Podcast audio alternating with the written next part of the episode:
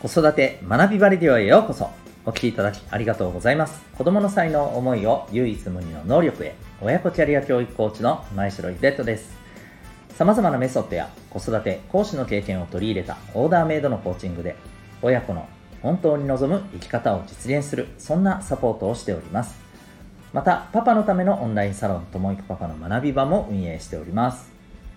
このチャンネルでは家庭とお仕事どちらも充実させたい。そんなママパパを応援する情報やメッセージを毎日配信しております。今日は第248回になります。子供と大人の心の平穏というテーマでお伝えしていきたいと思います。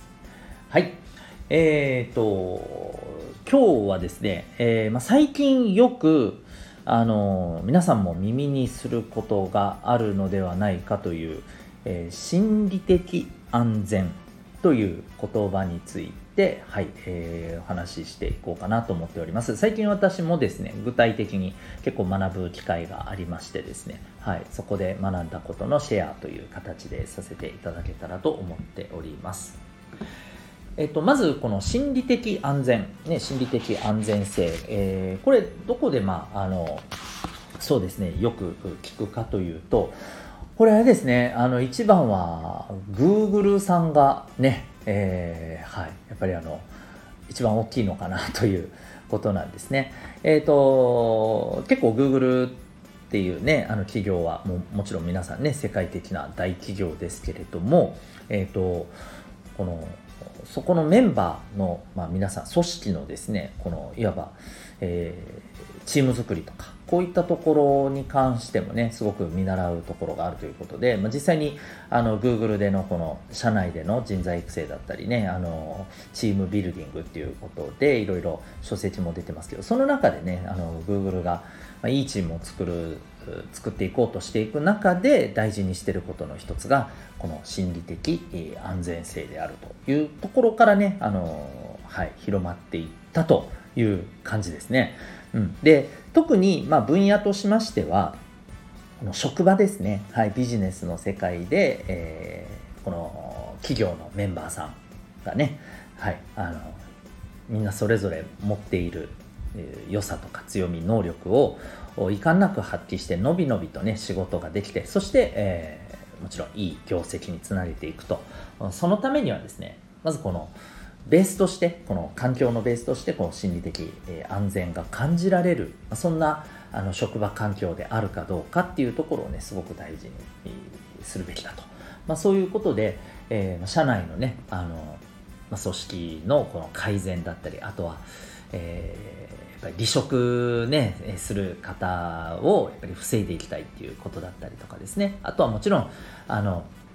パフォーマンスの低下っていうことの防止、逆に言うパフォーマンス向上のためのね、あの策として、はい、えー、社内の研修などでもこの心理的安全を大切にするというね、ことが、まあ、あの導入されているところも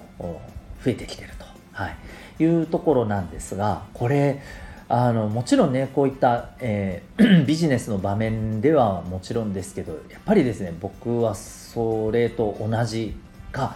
えー、いやそれ以上にですねっぱり子育てというところでもすごく重要じゃないかと思うんですね。例えばあのお子さんが、ね、こういう話をよく聞くこともあるんですけどこう注意してるのに全然改善しないとかしょっちゅうあの同じことでしょっちゅう怒られるしょっちゅう注意してると。なんで治らないんだろうっていうふうなことってありますよね。よく聞くんですけども、えー、これってもちろんあのお子さん自身が まあなんだろうな注意されてもいやそれはねやりたいって言ってあえてやっているっていう可能性もあるんですけど結構ですねこの心理的安全がないということが背景にある、えー、そんな原因っていうのもねあると思うんです。で心理的安全がないっていうのは実は何度も何度も何度も何度も注意してることが実はねこの心理お子さんにとっての心理的安全をまあなくしていってる崩していっているっていうことなんですね。うん、で心理的な安全がなくなるとですね、まあ、人ってどうなるかというとあのこれある程度やっぱりこう強度の度合いにもよるんですよ。これいわゆるあのまた別の回でお話ししたいと思うんですけどこれストレスのところにもなるんですよね。うんで、えー、心理的な安全をもう本当に感じられなくなっちゃうとお子さんお子さんはっていうか大人もですけどね、はい、あの誰しももうあの自分の能力をこう何て言うのかな。安心して発揮できなくなっちゃうんですね。動揺しちゃうんですよ。で動揺するからこそミスをしてしまう。し、えー、気が付くべきところに気がつかないので、えー、なんでそういうことまでやらないんだみたいなね、うん。えー、いうふうになってしまう。そう。あの怒られれば怒られるほどより怒られるようなことをしてしまうと いうところがあるんですよね。うん、あの悪いところに注目するとそこにこうあの余計、えー、それが助長してしまうっていうのはいろいろ理由はあのあるんですけれどもこれもすごく大きなポイントなんですよ。うん、なので、えー、まあそういったところにおいてまずはじゃあ心理的な安全っていうところをお子さんがしっかりと感じているのかどうかそういう環境なのかどうか、うん、その上でじゃああのどういうふうに改善していくかそこをしっかり確保した上でですね、えー、じゃあ例えばこう改めてほしいところはどういうふうにじゃあ改善していこうかっていうことをね、えー、やっていくべきだと思うんですよね。はい、まああの端的に言っちゃうと要するに感情的に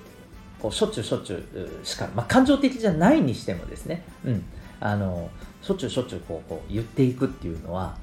やっぱりお子さんにとってはですね、うん、あのよりこ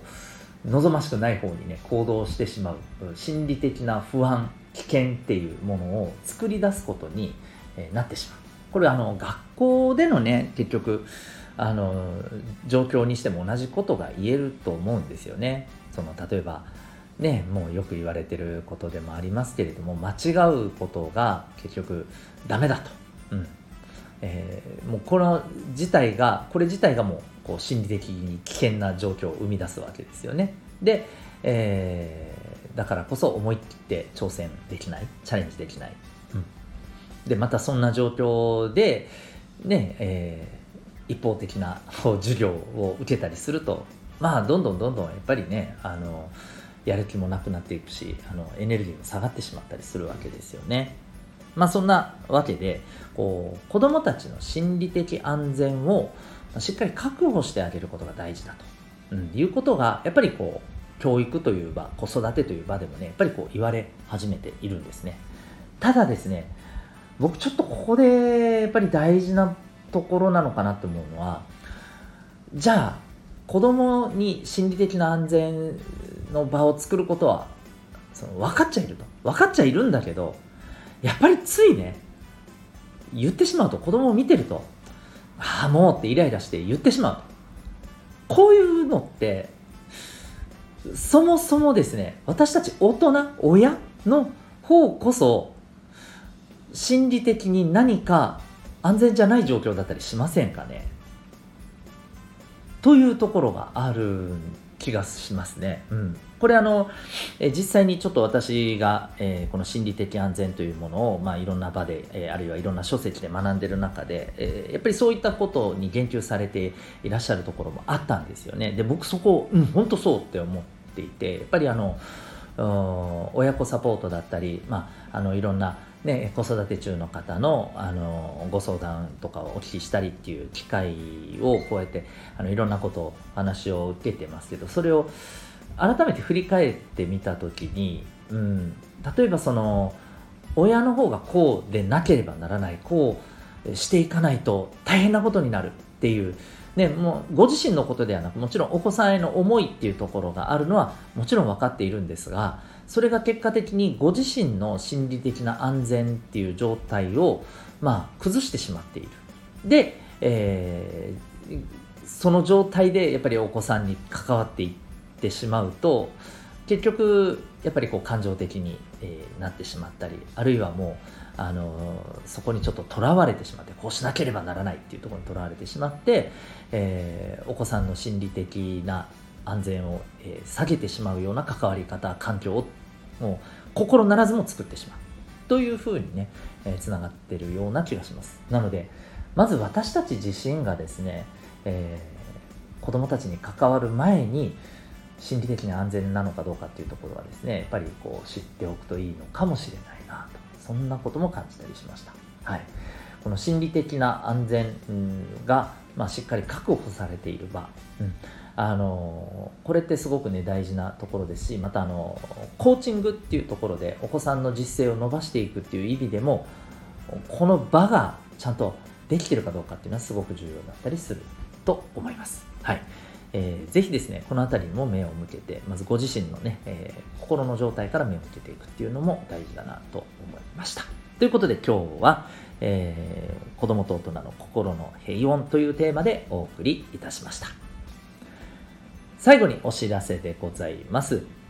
えっ、ー、と、私が運営しておりますお父さんのためのオンラインサロン、ともいくパパの学び場というものがございます。えー、リンクの方がですね、この放送の説明欄に貼っておりますので、えー、興味ある方は覗いてみてください。えっ、ー、と、毎日この放送をお聞きいただいたり、またあの、サロンのメンバーさんにはですね、この毎日、えー、今私がこう聞いて、ね、今皆さん聞いていただいているこの毎日の放送以外にも、サロンメンバーさん限定のですね、はい、あの放送も毎日やっております。つまりサロンのメンバーさんになるとですね、毎日2つ、まあ、聞ける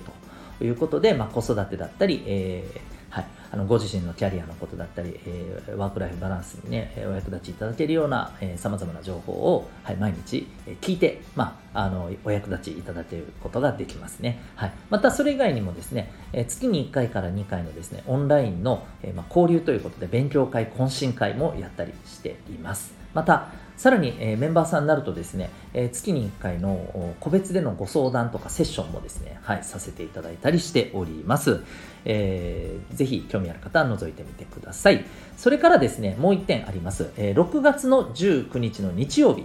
えー、こちらはちょっと対面での少人数での、はい、イベントになるんですが、えー、先日も開催しまして大好評でした指紋のセミナーを行います、えー、今回はですねランチ付きになりますえー、指紋を見ることで実はその人の生まれ持った特性才能というのを科学的にかつ簡単に分析することができるんですね。はい、占いではございません、えー、こちらも興味ある方はですね、リンクの方ありますので覗いてみてください。それではここまでお聴きいただきありがとうございました。また次回の放送でお会いいたしましょう。学び大きい一日を